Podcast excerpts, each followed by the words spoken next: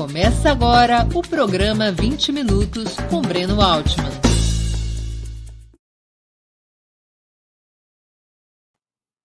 Bom dia. Hoje é 6 de maio de 2022. Estamos dando início a mais uma edição do programa 20 Minutos.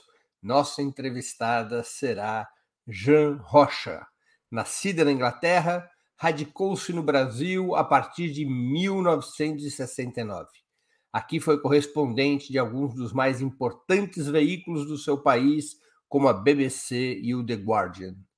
Notabilizou-se, entre outros motivos, por publicar no exterior, durante a ditadura militar, notícias que estavam censuradas na imprensa brasileira, denunciando a repressão e outros malfeitos do regime fardado. Jean também é autora de diversos livros, entre esses Nossa Correspondente Informa, publicado pela Alameda Editorial, e Rompendo a Cerca, a História do MST, publicado pela editora Casa Amarela. Esse segundo livro em coautoria com Sue Brandford. Antes de começarmos a entrevista, queria pedir um pouquinho de paciência e atenção a vocês para o nosso imprescindível recado comercial. Opera Mundi tem como fonte principal de receita o apoio de seus leitores e espectadores. A sua contribuição, portanto, é decisiva para a nossa manutenção e desenvolvimento. Você pode contribuir de cinco formas. A primeira, tornando-se assinante solidário de Opera Mundi em nosso site, com uma colaboração mensal permanente. Basta acessar o endereço operamundi.com.br barra apoio. Vou repetir, operamundi.com.br barra apoio. Segunda forma de contribuição, você pode se tornar membro pagante de nosso canal no YouTube. Basta clicar na opção Seja Membro em nosso canal nessa plataforma, que está bem diante dos seus olhos nesse momento. Clique em Seja Membro e escolha um valor no nosso cardápio de opções. Tem para todos os gostos, tem para todos os bolsos. Terceira forma de contribuição: durante a transmissão de nossos vídeos, você pode contribuir com o Super Chat ou Super Sticker. Normalmente, apenas quem paga esse ingresso simbólico ou é membro contribuinte de nosso canal no YouTube tem as suas perguntas lidas e respondidas por nossos convidados e convidadas. Quarta forma de contribuição.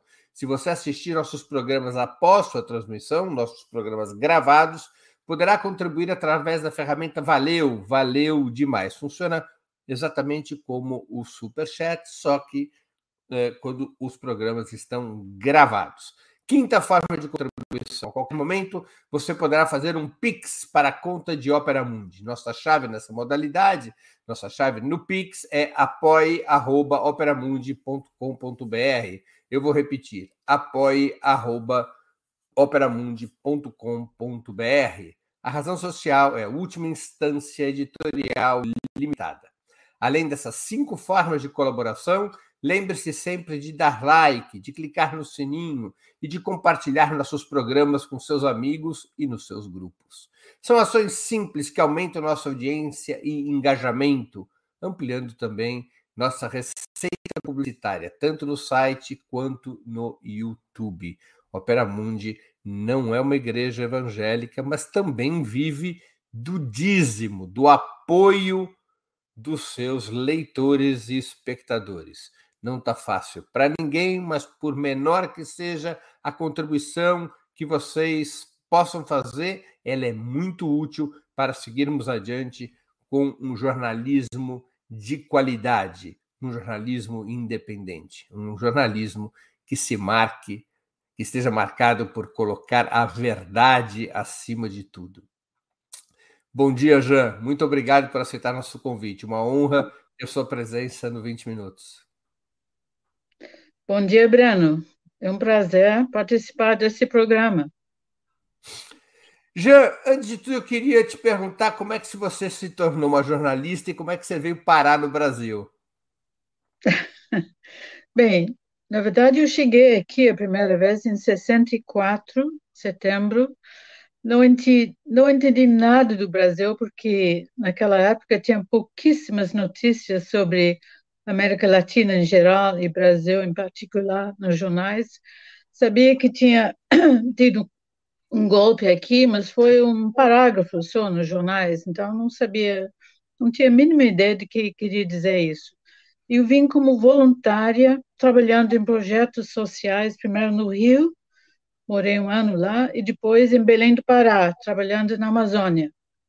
E fiquei um ano lá. Depois voltei para Inglaterra e comecei a fazer umas coisas na BBC de lá, no serviço brasileiro da BBC, que a BBC tem serviços em muitas línguas.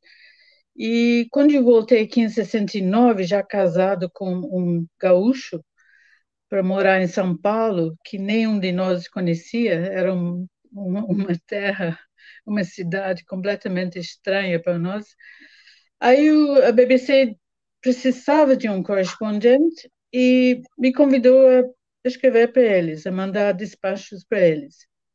Então, comecei em 73.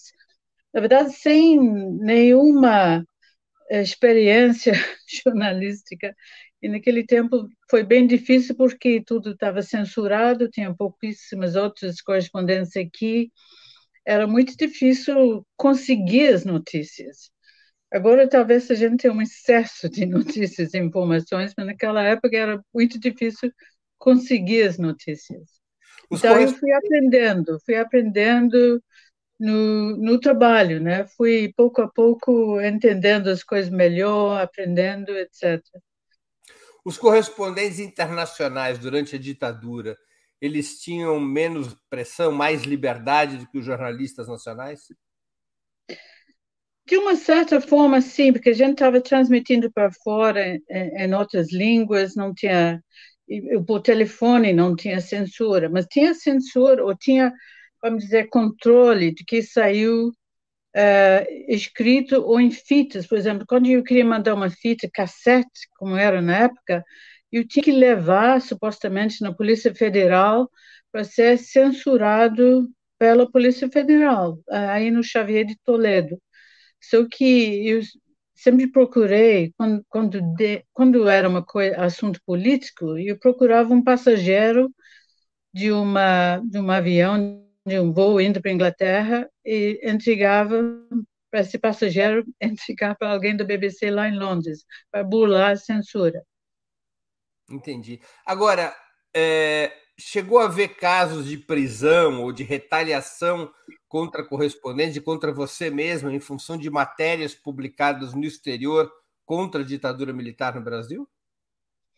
A única vez que eu fui chamado por, é, foi pela Polícia Federal, na verdade foi em 83, porque eu fiz é, uma notícia, noticiei os saques que estavam acontecendo em, em São Paulo, é, e muitos saques de lojas, muita confusão nas ruas, e eu, um jornalista brasileiro, Ricardo Cavalho, na verdade, que morreu ano passado, me disse que ele tinha identificado entre os saqueadores uh, agentes provocadores, quer dizer, que ele reconheceu como membros do, da, do serviço secreto.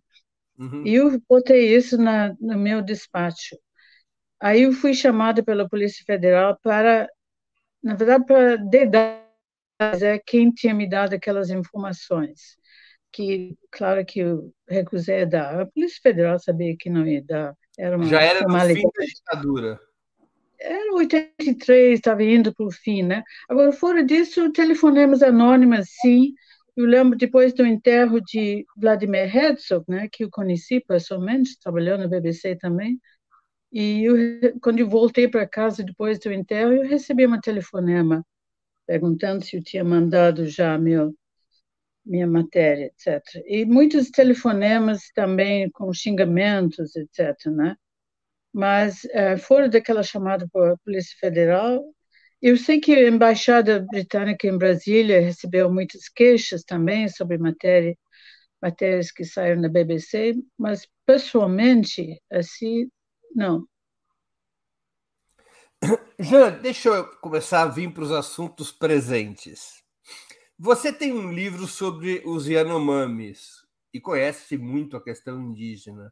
Como é que você avalia o desaparecimento de mais de duas dezenas de indígenas recentemente? Em que essa situação se assemelha ao que acontecia nos anos 70? Na verdade, eu acho que é muito parecido com o que aconteceu em 93, quando houve o massacre de Hashimu, porque no início também começou a sair rumores de que havia um massacre que tinha matado tantas pessoas ou tantos. Até o ministro de, de Justiça da época, Maurício Correio, foi até Roraima, na verdade foi até Venezuela, sem saber, para tentar é, mostrar serviço, vamos dizer. E não, não tinha nada, né? Só restos queimados. Porque os sobreviventes fugiram e apareceram só um mês depois em outra aldeia, Tututobi. Eu acho que pode estar acontecendo a mesma coisa agora. Os sobreviventes daquela aldeia fugiram com medo de represálias dos garimpeiros, etc. E vai, eventualmente essa história vai aparecer, eles vão aparecer em outro lugar, eles vão falar. Foram ameaçados para isso, para não falar. Mas a história vai acabar saindo é, mais tarde ou mais cedo. Aí nós vamos saber realmente o que, que houve. Como é que é assistir o Brasil voltar a ser governado por um militar? O que, que sobrou da ditadura que, na tua opinião, ajudou na volta dos militares ao centro do poder? Eu acho que uma coisa fundamental foi a falta de um julgamento. Aquela lei da anistia que anistia, anistiou os militares, nunca tiveram que prestar contas do que fizeram, eh, puderam continuar mandando. Em outros países da América Latina, principalmente a Argentina, fizeram julgamentos condenaram os militares que eram responsáveis por tantas mortes, desaparecimentos, tortura, etc. Aqui nunca houve isso, e pelo que os nas academias militares continuam lecionando, ensinando uma versão muito particular do golpe e, e da ditadura militar. Nessa Nessa versão foi um, movimento para preservar a democracia, não para destruí-la, e os militares são os bonzinhos. Então, se nunca há uma prestação de contas, e até a Comissão Nacional de Verdade, que tentou fazer isso, tem sido é, assunto, parece que entre os militares é um assunto muito é, rejeitado e muito causou muito desgosto. Se você não se você não realmente uh, examina o passado e aprende as lições do passado, você tá, você vai repetir de, de uma certa forma. E eu acho que o golpe não vai ser o, como o golpe de 64, com tanques na rua, etc. É, o golpe vai ser. Na verdade, o golpe está tá acontecendo já, porque é um golpe pingado em gotas. Os militares já estão no governo, estão em muitas funções nos ministérios, os, os, os, uh, os militares foram chamados para substituir Ibama na Amazônia com resultados desastrosos.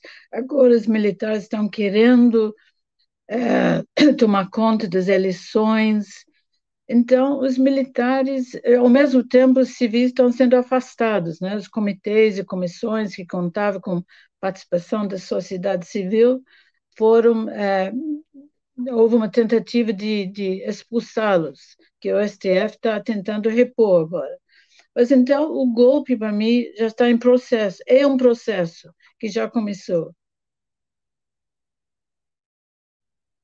Por uma questão próximo ao tema, ao tema indígena, mas que tem muita atualidade. A gestão do Bolsonaro para a Amazônia, ela é herdeira direta daquilo que houve durante a ditadura militar? É herdeira da mesma política?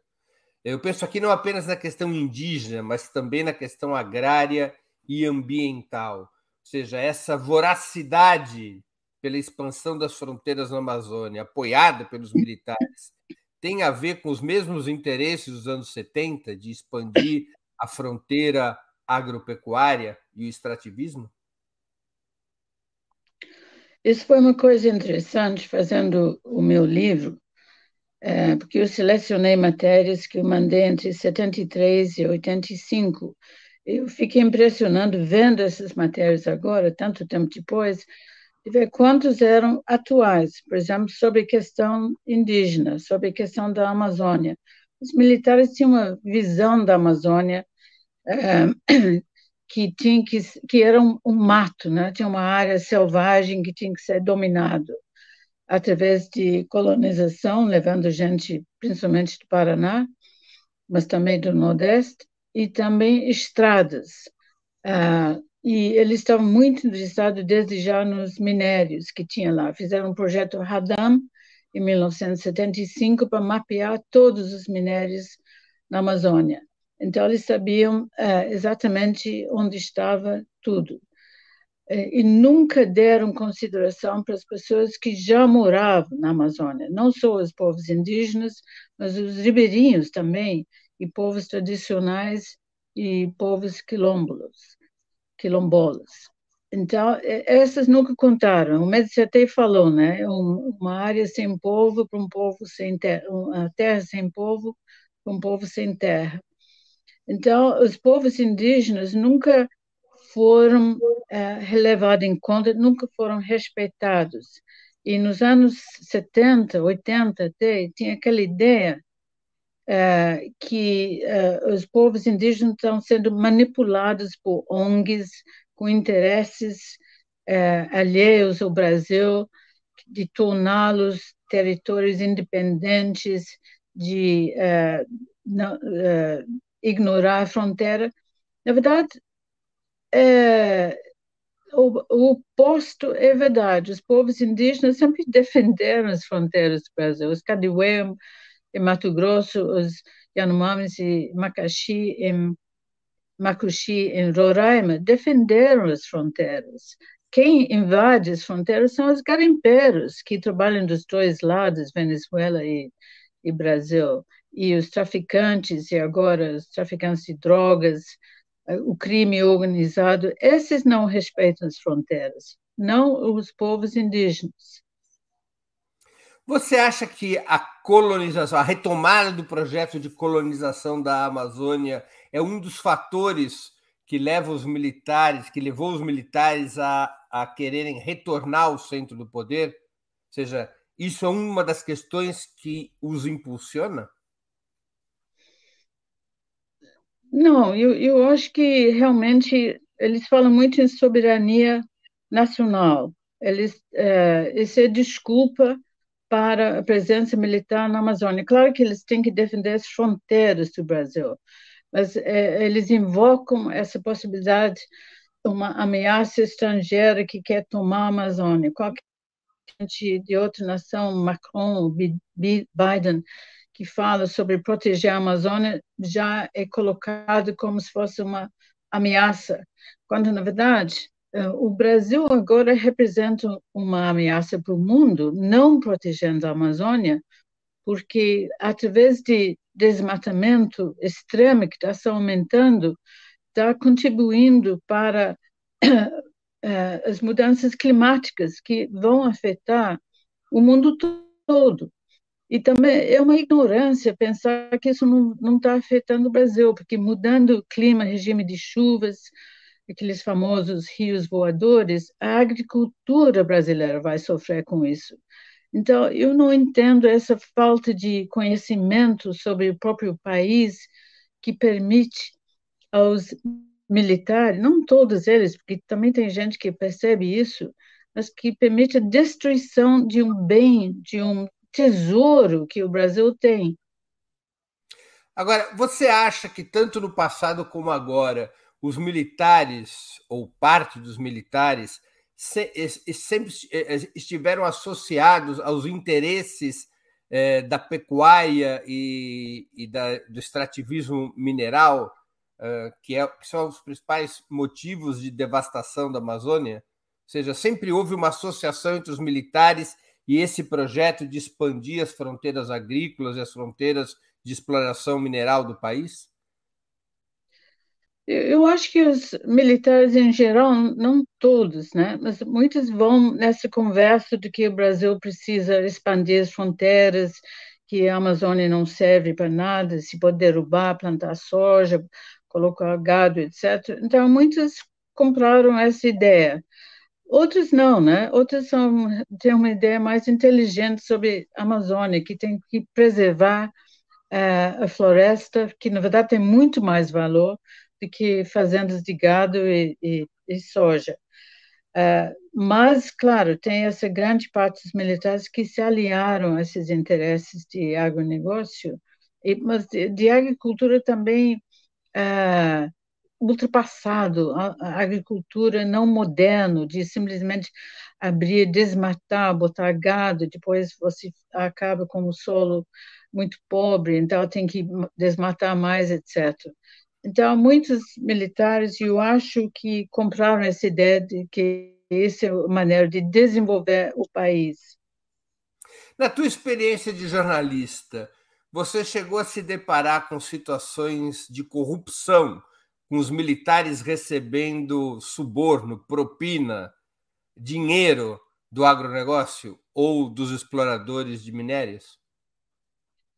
Olha, particularmente de agronegócio, de agricultura, de minério, não, mas em outros, eh, de outras eh, áreas, sim. Por exemplo, muita coisa ficou escondido durante a ditadura, mas eu lembro que no caso de Tucuruí, uma hidroelétrica no rio Tocantins, se descobriu depois que eh, a CAPEM, que era uma espécie de pensão para os militares, aposentadoria, estava, foi contratado para fazer um trabalho lá quando não tinha nenhuma experiência, obviamente, de uh, trabalhar em hidroelétricas.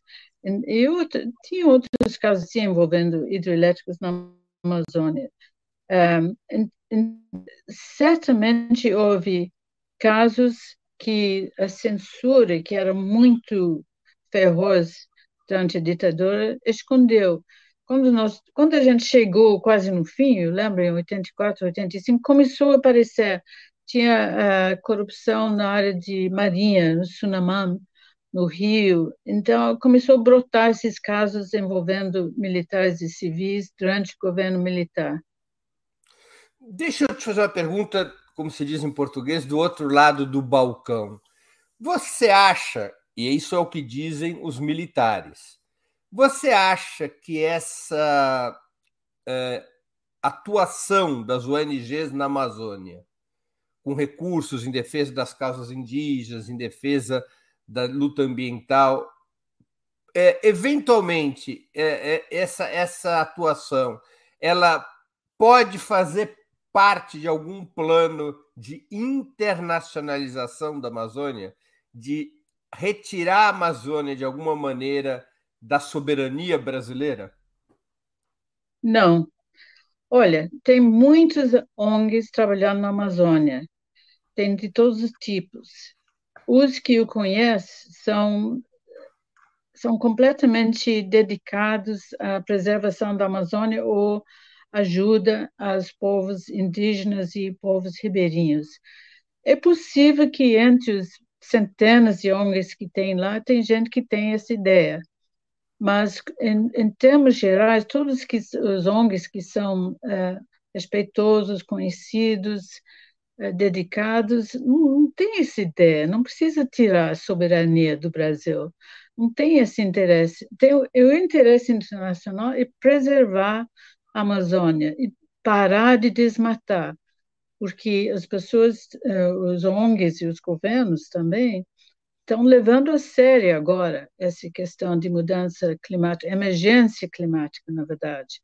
E hum. estão sabendo que se desmatar muito mais da Amazônia, já chegou a quase 20%, isso vai alterar o regime de chuvas, vai alterar a própria Amazônia, vai ficar uma floresta mais seca, mais vulnerável para incêndios e fogo, etc. Então, na verdade, o o Brasil está cometendo uma espécie de suicídio quando destrói a Amazônia. É, ele, quer dizer, o Brasil que está se prejudicando com isso. Então, essa ideia de que tem interesses estrangeiros é mais um desvio da atenção é, para não focar no principal, que o Brasil que tem que preservar a Amazônia. Jean, o teu livro Nossa Correspondente Informe, editado pela Alameda Editorial, foi publicado no ano passado, eh, em meio à pandemia da Covid-19. Há semelhanças no trato da Covid com o trato da epidemia de meningite nos anos 70, que a ditadura buscou esconder? Aliás, há outros episódios atuais que te fazem lembrar aquele período da ditadura militar? Tem vários. Agora, é, com relação à meningite, sim, o governo militar fez um esforço enorme para encobrir o que estava acontecendo, o número de casos e mortes. Mas chegou o ponto de não poder esconder mais, aí eles é, trataram e, e, liberaram o, o tratamento. O foco era São Paulo em 1975, né? É, 74. Eu, eu era garoto, era menino, e teve lockdown, suspenderam as aulas num certo momento, ninguém mais ia à escola. É, porque realmente com, com um dos efeitos da censura era não saber exatamente o que estava acontecendo e informação é crítico para combater qualquer uh, epidemia, né? Com polio, eu lembro, eu vi que eu fiz matéria sobre o avanço de polio, uh, acho que foi no Paraná até, São Paulo também, porque também tem muita gente que não levava a sério, começou, uh, muitas crianças pegaram polio, vários morreram, ficaram aleijados, etc. E aí uh, começou a combater seriamente com programas de vacinação. Então, é, tem aquele mesmo tipo de ignorância hoje de tentar negar um esconder o, o que está realmente acontecendo. Não só em relação à, à saúde. Tem outras semelhanças que eu vejo em relação, por exemplo, à cultura. O governo Bolsonaro está vetando grandes projetos de ajuda à cultura, porque parece que por questões ideológicas. Naquela época, houve censura feroz. Uma das minhas matérias, eu lembro que está noticiando o manifesto de mais de mil intelectuais, etc., contra a censura.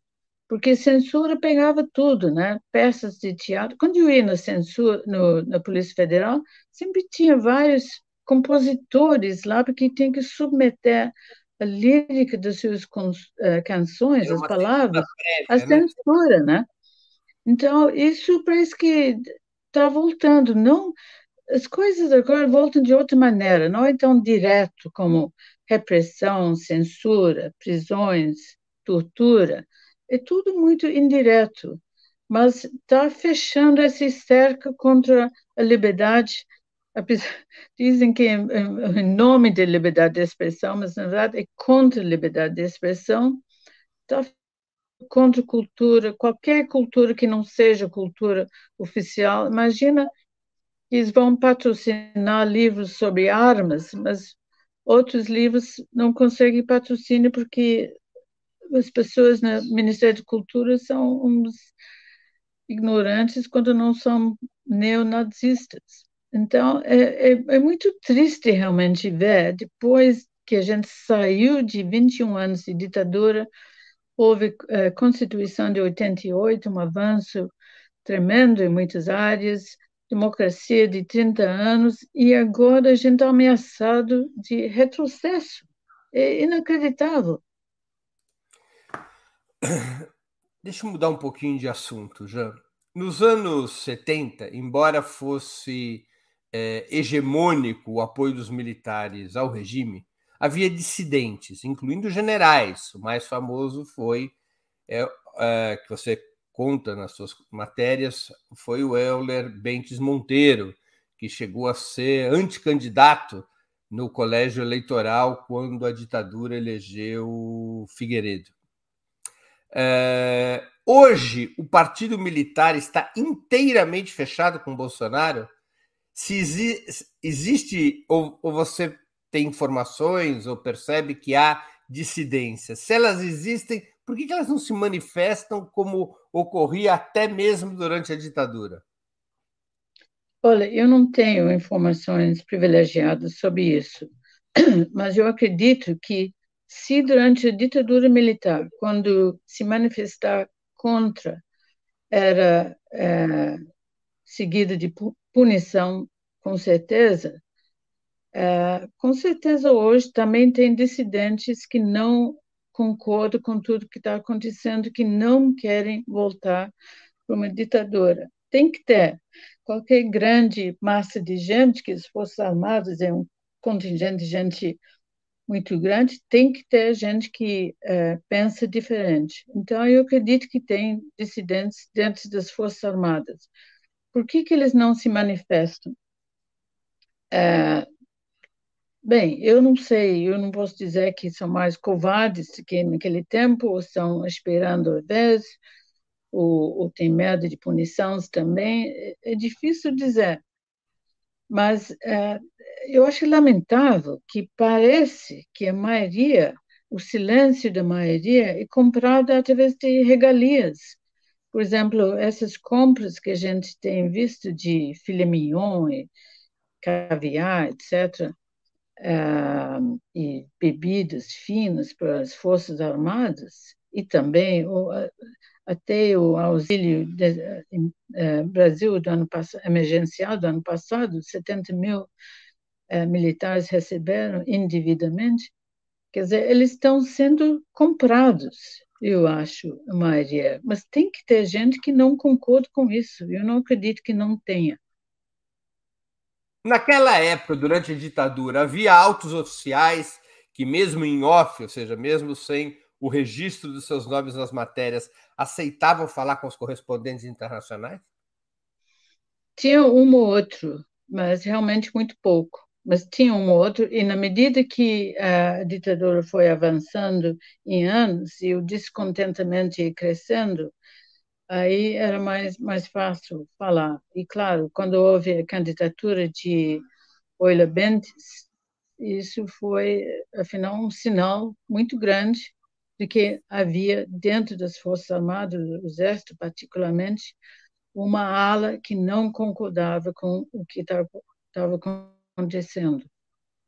Só para informar aqui a nossa audiência mais jovem, o pedaço mais jovem da nossa audiência, Euler Bentes Monteiro foi um general que concorreu contra João Batista Figueiredo no colégio eleitoral de 1978, que elegeu o último dos ditadores, que foi o próprio Figueiredo. Figueiredo derrota Euler Bentes Monteiro em 78. Em 74, também havia um anticandidato contra o Geisel, que foi Ulisses Guimarães.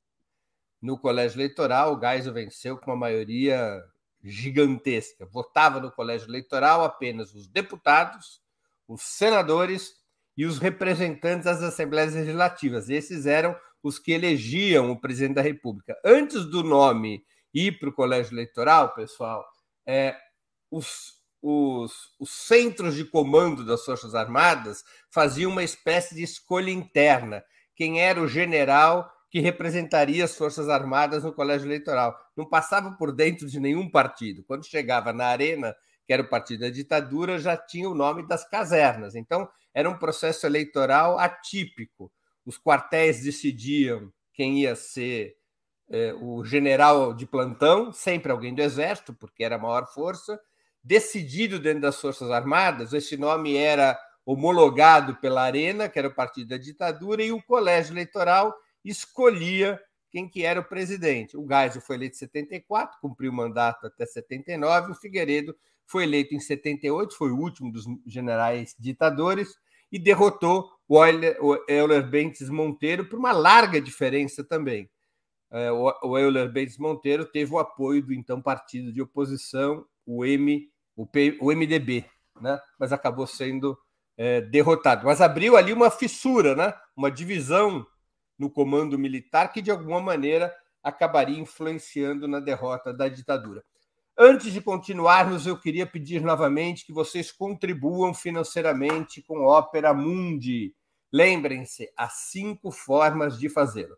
A primeira é a assinatura solidária em nosso site, operamundi.com.br barra apoio. Eu vou repetir, operamundi.com.br barra apoio. A segunda se tornando membro pagante de nosso canal no YouTube. Basta clicar em Seja Membro e escolher um valor.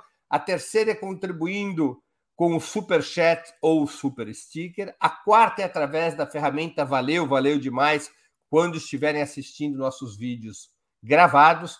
A quinta é através do Pix. Nossa chave nessa modalidade, nossa chave no Pix é apoie.operamundi.com.br. Vou repetir, nossa chave no Pix é apoie.operamundi.com.br. E nossa razão social é Última Instância Editorial Limitada. Quero também informar que estamos com uma promoção especial para quem fizer uma assinatura solidária de Opera Mundi. Receberá, quem assim o fizer, receberá como um brinde um dos famosos e charmosos bonés do Movimento dos Trabalhadores Sem Terra, o MST. A promoção vale para quem fizer assinaturas anuais de qualquer valor ou mensais de pelo menos 48 reais. A gente está comprando o boné diretamente do movimento, ou seja, é um boné legítimo do MST. Assinatura solidária para ter direito a esse brinde pode ser feita no endereço operamundi.com.br barra apoio. Vou repetir, operamundi.com.br barra apoio. Jean, você acha que a dissolução da imagem internacional do Brasil ajudou a derrotar a ditadura? No caso de Bolsonaro, a imagem do Brasil é semelhante à do final da ditadura, ao menos nos veículos internacionais? Os militares, na época, sempre estavam muito preocupados com sua imagem no exterior. Uh, eles combateram de quando, por exemplo, saiu relatórios de anistia sobre a tortura, quando havia muitas matérias falando sobre isso, eles ficaram muito preocupados e tentaram contestar. Agora a imagem do Brasil está sendo, pelo que eu tenho visto, está muito deteriorado é, porque durante os anos de o governo de Lula tinha conseguido uma imagem muito boa e o Brasil tinha, na verdade, economicamente estava um success story, um, uma matéria de sucesso, tá, já estava no sexto ou sétimo lugar entre as economias do mundo. Agora parece que caiu para Estava é... quase ultrapassando, num certo momento, o seu país de origem. Exatamente. Eu fiz até uma. O Reino Unido, que era o quinto lugar. Pois é, eu fiz até uma matéria sobre isso. Eu lembro dizendo que daqui a uns anos o Brasil ia passar Inglaterra e França. Agora o Brasil caiu para trás. E a imagem do Brasil, que era tão positiva uns anos atrás, agora eu acho que muita gente está perplexo com o que está acontecendo aqui. Tem a questão da Amazônia, que realmente é de grande interesse sempre.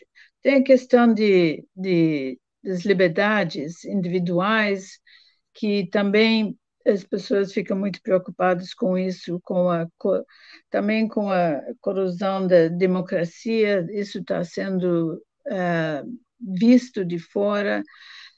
A diplomacia brasileira, que tinha um renome, era muito conhecido, elogiado como uma diplomacia muito profissional, e agora está, por exemplo, no caso de uh, essa questão de Lula na Comissão de Direitos Humanos nas Nações Unidas, pelo que uh, foi escrito, inclusive, por aquele correspondente do Estadão, Jamil Chad, a diplomacia brasileira tentou, de todas as maneiras, atrapalhar a investigação do processo legal contra Lula, Lava Jato.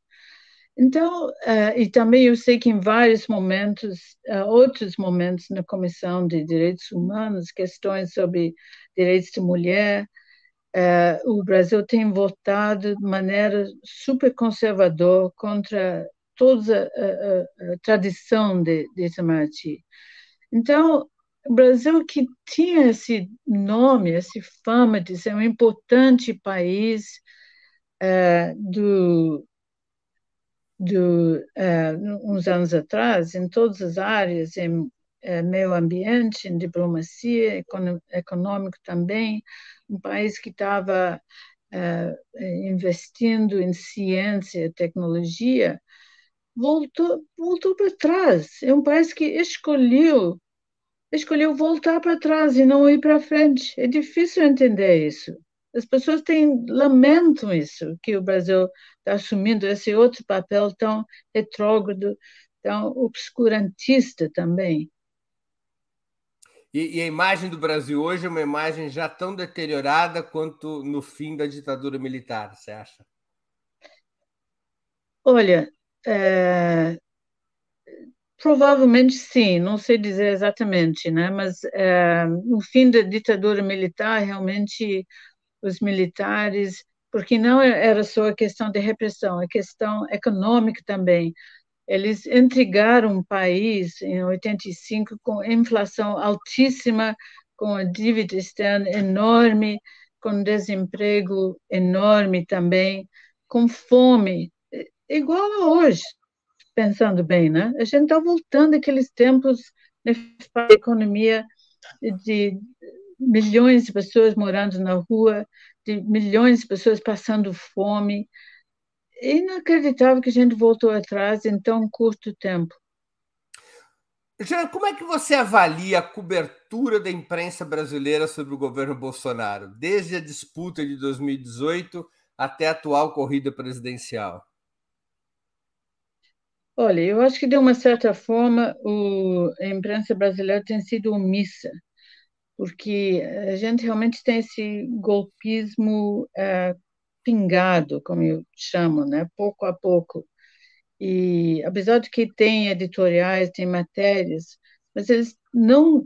Houve muito tempo a imprensa entrou nessa ideia de que eram dois extremos, de um lado PT, de outro lado Bolsonaro. E isso simplesmente não é verdade. Não pode comparar um partido que respeita a democracia com um presidente que está tentando destruir a democracia. Então, eu acho que a imprensa brasileira faliu, faliu também, está falindo ainda na importância que dá a situação econômica. Não está mostrando é, em todas as cores como é que é a vida dos brasileiros comuns, como é que eles estão quem está desempregado faz anos já, quem tem uma família, quem está recebendo Auxílio Brasil, tudo bem, mas que tem cinco filhos. Por que, a imprensa tem que mostrar mais como é que é a vida dos brasileiros comuns, como é que eles estão aguentando, ou, lutando, ou, ou não sobrevivendo esse, é, pro, é, os problemas econômicos. Eu acho que eles falham. Tem muita, muitas matérias sobre o governo que não são muito críticos e, e poucas matérias sobre a vida real dos brasileiros comuns. Você acha que a cobertura da imprensa sobre os governos petistas, especialmente sobre a Lava Jato, contribuíram para a ascensão de Bolsonaro?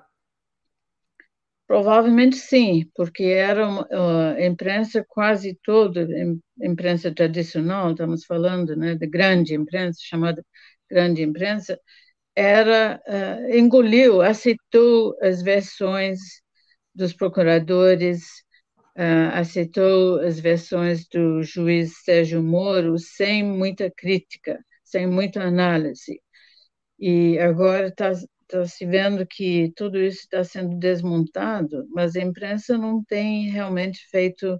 Eles cobram muito uma meia-culpa do PT, mas eles não têm feito uma meia-culpa sobre a cobertura de imprensa de, de Lava Jato. Eu acho que faz falta isso. Você acha que, de alguma maneira, o tipo de cobertura que se teve aqui em relação à Lava Jato estimulou esse ódio é, antipetista, anti-Lula, sobre o qual se apoiou o Bolsonaro? Eu acho que deve ter contribuído bastante para isso, porque era durante anos era um fogo cerrado contra o PT, contra a corrupção do PT. Claro, tinha mensalão também. Uh, tinha que cobrir, mas tinha que também ter uma análise mais isenta do que estava acontecendo. E também, afinal, foi sempre muito no PT, quando vários outros partidos participaram de todos esses esquemas. e quando a corrupção durante o governo de Fernando Henrique também também existia em todos os governos existia e existe ainda, né? A corrupção hoje em dia está é, enorme no governo de Bolsonaro. Você acha que a imprensa internacional também comprou a versão, pelo menos numa etapa inicial, também comprou a versão dos procuradores e do juiz Sérgio Moro sobre a Lava Jato? Eu acho que no início, grande parte sim, mas eu acho que também nos últimos anos tive uma posição mais crítica do que estava acontecendo, não engoliu todos, toda a versão oficial. Uhum. Já, por que, que, na sua opinião, o discurso da Guerra Fria, esse novo discurso da Guerra Fria, cola em amplos setores sociais, tanto no Brasil quanto em outros países, mesmo não existindo mais a União Soviética e o Bloco Socialista? O que, que explica que esse discurso que parece dos anos 50, 60, 70, ele volte a ter força política e consegue atrair é, apoio é, de amplas fatias da sociedade? É uma pergunta interessante, né? Porque realmente é difícil de entender. Eu acho que a gente tinha aquela ideia sempre que nós íamos progredir sempre para frente, para o futuro, coisas melhores, mais, um mundo mais pacífico, mais unido. E, e, durante o início dos anos 2000, realmente houve muitas uh, tentativas e, e, encontros entre a Rússia e o Ocidente uh, e, e, colaborações em várias áreas. Tudo isso parece que foi para água abaixo. Eu não, eu não sei explicar exatamente porque a gente está. Por que as pessoas engolem isso? Por que as pessoas aceitam as ideias da Guerra Fria, querem voltar ao tempo? Quando a gente vê o crescimento, por exemplo, de partidos neonazistas em vários países, incluindo aqui no Brasil, quando a gente vê uh, o crescimento de, de partidos uh, e movimentos querendo uh, extremos, uh, uh, acabando querendo acabar com qualquer tolerância. Eu não sei explicar isso, sinceramente. É, aqui no Brasil, por exemplo, sempre houve, por exemplo, aqui no Brasil, um segmento da população da direita, talvez da extrema direita. Isso não, não veio com Bolsonaro. Ele capitalizou isso mas não veio com ele. Existia isso sempre. Regime militar, ditadura militar, foi apoiado por um segmento da população brasileira que achavam que estava tudo ótimo, porque para muitas pessoas no início estava ótimo, a classe média se deu bem no início da ditadura, economicamente. E é, não recusava acreditar naquelas histórias sobre tortura. Eu lembro disso, pessoas não queriam acreditar que tinha tortura, repressão, etc. e tal. Era coisa comunista, era invenção, etc.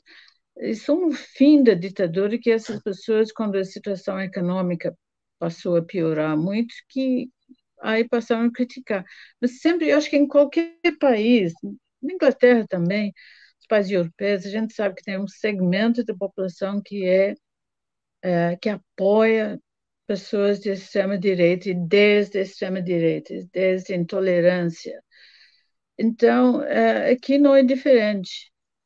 a questão seria, talvez, qual é o tamanho desse grupo, né? Se realmente é 30% da população, que eu acho difícil acreditar, porque as pesquisas mostram que a maioria dos brasileiros, por exemplo, querem democracia, querem eleições limpas, acreditam nas urnas eletrônicas, querem preservar a Amazônia, quer dizer, eles querem, a maioria, a grande maioria, quer essas coisas. Jean, qual é a tua avaliação sobre a cobertura da imprensa internacional a respeito da guerra na Ucrânia? Me refiro aqui à imprensa ocidental. A imprensa ocidental é obviamente muito favorável e com uma certa razão, porque afinal quem invadiu outro país foi a Rússia, quem está matando milhares de civis é a Rússia, quem está destruindo casas e residências, escolas e hospitais é a Rússia. E a Ucrânia é um país invadido que está se defendendo. Mas eu, então tem esse aspecto que, do ponto de vista do, do, dos fatos, isso que está acontecendo. Agora, eu acho que talvez falta a cobertura ocidental é, uma, uma tentativa de saber mais sobre por que eh, as razões da, da Rússia. Eu tenho assistido muitos programas na BBC falando sobre Putin, sobre os motivos, é, sobre a, as razões atrás da guerra. E eu, eu acho que o que falta, por exemplo, o que falta na empresa brasileira, talvez, é uma perspectiva histórica para entender que o Putin realmente é ditador que destruiu Chechênia para tomar conta e Chechênia não fazia parte da OTAN, é um país muçulmano que está presente na Síria, atacando civis, ajudando um ditador, Bashar al-Assad, a destruir qualquer tipo de resistência civil, que eh, atacou a Geórgia, que eh, então o, o, que dentro da Rússia tem matado opositores, matou uma jornalista que estava revelando as atrocidades em Chechênia, que atacou uma escola em Beslan quando terroristas invadiram, mas atacou matando centenas de crianças. O Putin tem essa história. E, e, então isso é uma coisa que às vezes não é levada em conta. Tem, eh, há uma tentativa de equilibrar os dois lados. Bem, o Putin atacou porque a OTAN está atacando a Rússia, está estabelecendo bases na fronteira, etc. E tal. Eu, eu acho que o que falta também é uma enorme. É, deve ter uma campanha para pôr fim a essa guerra.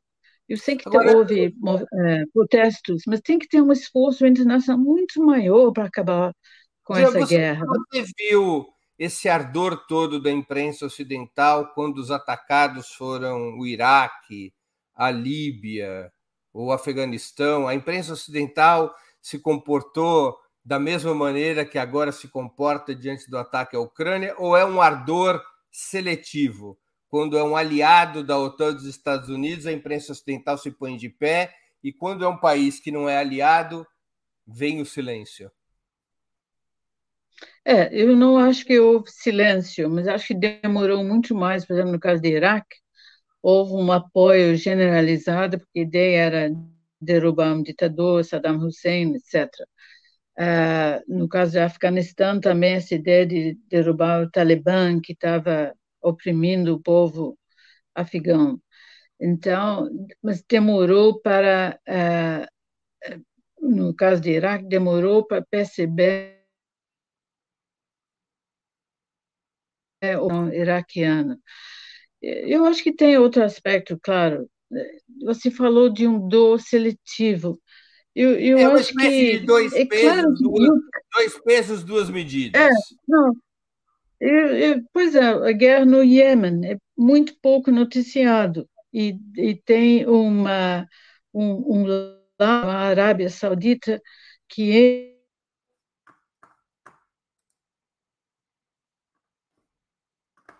nós estamos com um pouco, houve um congelamento aqui da Jan, vamos esperar Ipa, caiu a conexão da Jan, pedi para a produção é, é, ver o que, que se passa. É, bom, enquanto isso, eu queria só reforçar, pessoal, que é importante para nós, para o desenvolvimento do jornalismo de Opera Mundi, que vocês aproveitem esse intervalinho enquanto a Jan volta para contribuir com super chat, super sticker, fazer uma assinatura solidária, assim por diante. A Jan já voltou. Então a gente estava é. falando, não há, não há então uma situação de dois pesos e duas medidas? De uma certa forma é, mas eu acho que também tem que lembrar que a Ucrânia está na Europa, é vizinho de vários países europeus Então, claro que a gente sente mais o que estava acontecendo com o vizinho, o vizinho ao lado do que um país distante. Mas eu, eh, eu, então tem toda aquela receptividade dos refugiados que não foi mostrada para refugiados de outros países. O então, ataque nesse... da. Opa, desculpa, sim, sentido a dois pesos e duas medidas. Desculpa. O ataque da Rússia à Ucrânia, de alguma maneira, não é semelhante ao ataque da OTAN contra a Iugoslávia nos anos 90? A imprensa ocidental é, criticou a OTAN pelos, bom, pelos 78 dias de bombardeios seguidos contra Belgrado, mais no coração da Europa ainda do que a Ucrânia? Criticou, se eu lembro bem, criticou, mas aí também, isso foi depois de vários anos de guerra contra Bósnia-Herzegovina, contra uh, uh, Croácia também, uh, muitos milhares de mortes, aquela limpeza étnica que houve pelos sérbios contra os muçulmanos. Uh, então, foi a imprensa, de uma certa forma, achou justificável acabar com a guerra bombardeando a Sérvia. Nunca está certo, claro, bombardear uma cidade. Olha, eu nasci no início da guerra, Segunda Guerra Mundial, em Londres. Eu lembro até hoje o, barulho de sirenes uh, antiaéreas. Eu era muito pequenininha, claro, mas eu lembro daquele barulho, o mesmo barulho que se ouve em Ucrânia agora. Então, eu nunca pode ser justificado matar civis numa guerra, sem dúvida nenhuma. Por exemplo, um, eh, no fim da guerra, os Estados Unidos lançou as bombas no Japão. No fim da guerra também, a Inglaterra bombardeou uh, a cidade de Dresden, na Alemanha, reduziu a escombros. Para... A ideia era acelerar o fim da guerra. Mas ninguém pode justificar a matança de milhares e milhares de civis para Quer dizer, é uma é equação difícil. Acelerar o fim de guerra com a ideia de que você vai poupar vidas, mas matando outros. Já Agora, você... é... Perdão. Fala. Não, você leu a entrevista do Lula na revista Time? Eu só li uma parte até agora. A parte em que ele fala da guerra, você leu? E que ele fala de Zelensky, que é igualmente culpado. É. Qual a tua avaliação eu... sobre a opinião do Lula na revista Time, que está provocando uma onda de críticas ao ex-presidente, porque ele claramente, embora ele critique Putin por ter começado a guerra, ele diz a responsabilidade por essa guerra é, é o expansionismo dos Estados Unidos e da OTAN e a colaboração de Zelensky com esse expansionismo. Eu não concordo totalmente com essa opinião, porque eu acho que o culpado também é o expansionismo russo, que sem dúvida nenhum Putin quer tomar, ele quer que a Ucrânia volte a fazer parte da Rússia, uh, e depois tem o medo de que ele avance sobre outros países. Então, dos dois lados tem essa ideia de expansionismo. Agora, eu acho que a gente tem que voltar para o questão fundamental, bottom line, como a gente diz em inglês, que quem invadiu a quem. Então, a OTAN não invadiu a Rússia, a Rússia invadiu a Ucrânia. Mas se tivesse a Ucrânia se integrado à OTAN e a OTAN tivesse instalado bases militares, inclusive mísseis nucleares na Ucrânia, como é que ficava a situação? Mas aí a gente está falando de hipóteses em vez de falar do que realmente está acontecendo. Mas era uma hipótese bastante o que, tá razoável. O que está acontecendo é uma... O que está acontecendo é que o Ucrânia foi invadido e não que o OTAN instalou bases. Sim, mas isso é o que poder, iria acontecer se a Ucrânia se, se incorporasse à OTAN. Poderia, mas não aconteceu ainda, né? Então, se você acha que cada país tem o direito de preventivamente invadir outro país, vai ficar impossível, né? É, mas como é que será que reagiriam os Estados Unidos se a Rússia instalasse? Aliás, nós vivemos isso há 60, exatamente 60 anos atrás, quando a União Soviética instalou bases em Cuba, os Estados Unidos reagiu, quase levando o mundo a uma situação de confronto nuclear. Pois é, exatamente, mas tinha instalado já, né? As bases Sim. já estavam instaladas em Cuba, enquanto no caso da Ucrânia não tem não tem bases instaladas na Ucrânia atacando a Rússia. Você pode, se você acha que todo mundo tem direito de uma guerra preventiva, aí vai ser um caos. Mas os Estados o, por exemplo, o Putin poderia, o Putin poderia ter tentado negociar isso, não, não tentou, ameaçou e invadiu. O Putin, o Putin colocou uma proposta de três pontos na mesa desde 2014, propondo cumprimento dos acordos de Minsk, compromisso da Ucrânia de não se incorporar à OTAN, compromisso da Ucrânia de não se incorporar à União Europeia. Ele propôs isso. A proposta e, e a Ucrânia é não, se incorporou. É, e a Ucrânia não se incorporou à OTAN, nem à União aceito, Europeia. Nunca foi aceito esse acordo, nem pelos Estados Unidos, nem pelo governo Zelensky, nem pela União Europeia. Ele propôs um é, acordo. Mas acho que, de novo, acho que a gente tem que olhar os fatos. A Ucrânia não faz parte da OTAN, não faz parte da União Europeia essas coisas não aconteceram. Mas o que aconteceu foi uma invasão de um país por outro, com uma matança de civis e o, uh, saída para o exílio de milhões de pessoas. Isso que existe. Eu acho que a gente tem que tratar de fatos. Você acha que a imprensa ocidental cobriu?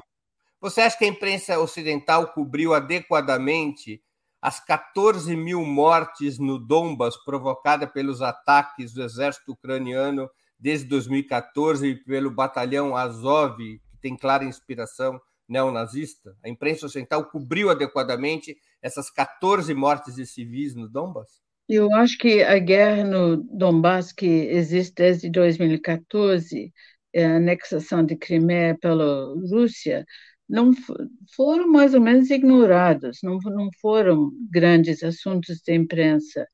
Eu acho que a questão de batalhão Azov também é, tem sido, de uma certa forma, exagerado, porque a maioria das forças ucranianas não são desse batalhão.